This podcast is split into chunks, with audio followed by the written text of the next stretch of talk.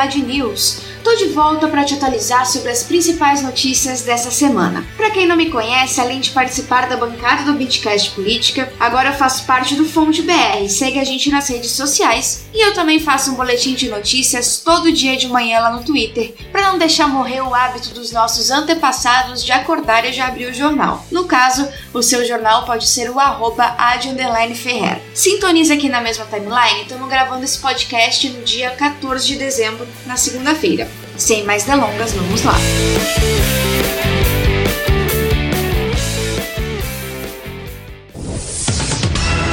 Rinha de ministro. Ministro do Turismo Marcelo Álvaro Antônio e ministro da Secretaria de Governo Luiz Eduardo Ramos quase saíram no braço nessa semana.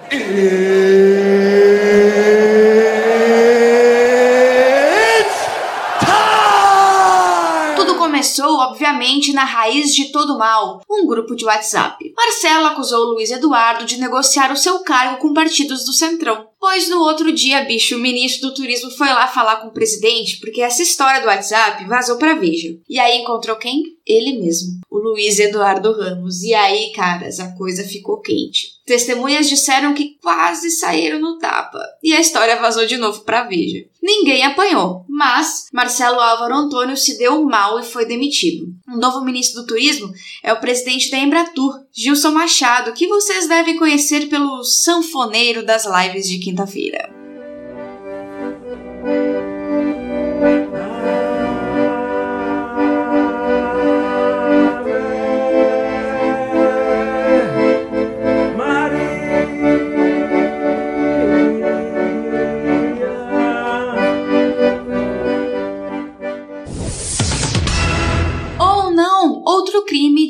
Responsabilidade. A revista Época mostrou esta semana que a Agência Brasileira de Inteligência, a ABIN, fez pelo menos dois relatórios para ajudar a defesa de Flávio Bolsonaro no inquérito que apura as rachadinhas de seu gabinete na Alerj. Segundo a reportagem, os relatórios apontam que servidores da Receita Federal estariam envolvidos em uma verificação ilegal dos dados fiscais do Flavinho. Vocês devem lembrar que semana passada eu contei aqui no Ad News que um dos nomes citados pela defesa, o auditor fiscal Cristiano Paes Lemes Botelho, foi exonerado na sexta-feira, 4 de dezembro. Um governo cercado de coincidências, né?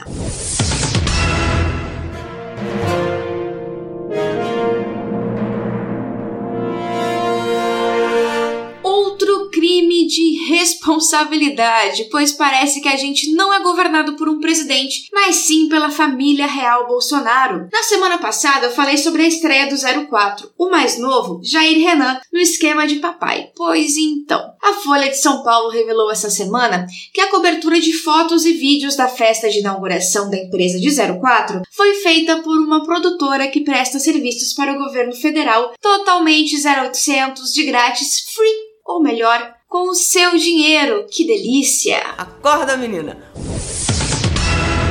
E agora é hora das vergonhas internacionais, pois Donald Trump continua perdendo feio na justiça. Essa semana, a Suprema Corte rejeitou por unanimidade uma ação dos republicanos para anular a vitória de Joe Biden na Pensilvânia. Mesmo assim, nem Trump nem seus apoiadores pensam em desistir. Trumpistas tomaram as ruas da capital dos Estados Unidos, Washington, para protestar contra supostas fraudes eleitorais. No meio dessa galera toda estava o grupo de extrema-direita Proud Boys. Também houve manifestação antirracista em um outro local pois no meio da manifestação alguns Proud Boys invadiram a área conhecida como Black Lives Matter Plaza. No final da confusão, 20 pessoas foram presas, Quatro foram esfaqueadas e uma foi baleada. Segundo as autoridades, ainda não ficou claro de que lado essas pessoas pertenciam. Tudo isso enquanto os Estados Unidos estão batendo recordes assustadores da Covid-19. Nos dias 10 e 11, mais de 3 mil pessoas morreram por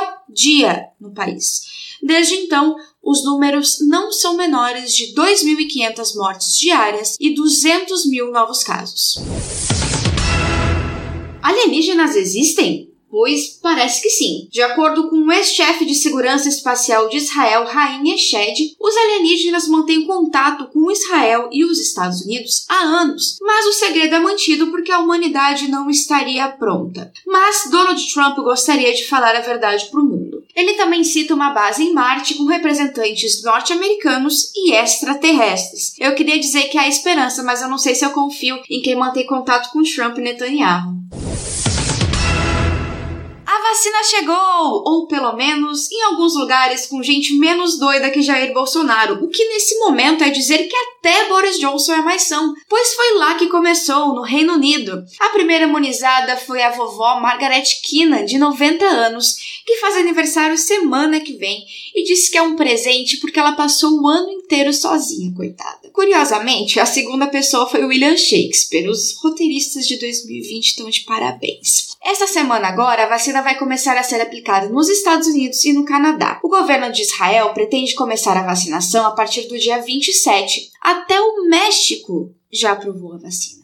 Aqui no Brasil, no entanto, a guerra da vacina deixou tudo mais confuso e as investidas de Bolsonaro contra o imunizante têm funcionado. Na última pesquisa Datafolha, divulgada no dia 12, 22% dos entrevistados não querem se vacinar. Esse índice era de 9% em agosto. Mas a movimentação de João Dória de já apresentar um cronograma de vacinação fez o governo se mexer e apresentar finalmente o seu plano, mas tem um probleminha pequenininho aí. Dos 145 pesquisadores citados pelo governo como autores do Plano Nacional de Vacinação, 36 dizem nunca terem visto o documento, ou seja, tiveram suas assinaturas falsificadas ou não.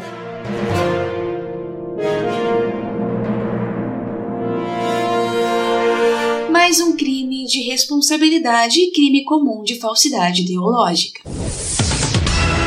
A pandemia continua porra! Eu falei que eu sempre ia terminar esse podcast falando sobre pandemia e dando puxão de orelha em todo mundo. Pois apesar do que o Bolsonaro falou essa semana, a gente não tá no finalzinho porra nenhuma. Na verdade, os números estão crescendo em quase todos os estados. Um deles é o Rio Grande do Sul, onde eu moro. E curiosamente, essa semana, o Satanás da Van esteve por aqui na minha cidade, Pelotas. Vou falar rapidinho sobre Pelotas. É a maior cidade da região sul do estado, com mais de 350 mil moradores, e o sistema de saúde aqui também atende municípios menores ao redor. Nós tivemos lockdown em agosto porque não tínhamos mais leitos de UTI e, em média, 40 pessoas eram infectadas por dia. Uma semana antes das eleições municipais, esse número já estava acima de 100. Nessa semana, chegamos ao recorde de 400 pessoas infectadas em apenas um dia e estamos há duas semanas sem leitos de UTI disponíveis, com pessoas morrendo quase todos os dias. Então, a prefeita que foi reeleita, Paula Mascarenhas, do PSDB, resolveu fechar todos os serviços não essenciais por quatro dias. O comércio poderia funcionar, mas de portas fechadas, no modo teleentrega. Luciano Hang, sim, o velho da Havan, pegou seu jatinho particular lá de Santa Catarina e veio para cá, porque no primeiro dia sua loja foi autuada por descumprir o decreto da prefeitura. Causou aglomeração com pessoas sem máscara e, inclusive, atacou jornalistas, em sua maioria mulheres. Vou deixar aqui um parênteses bem grande mandar um beijo para jornalistas Rafaela Rosa, do Diário Popular, e assessora da prefeitura Vitória Leitsky, que foram atacadas pelo velho e por mais alguns manifestantes e não abaixaram a cabeça. Enfim, voltando ao Satanás,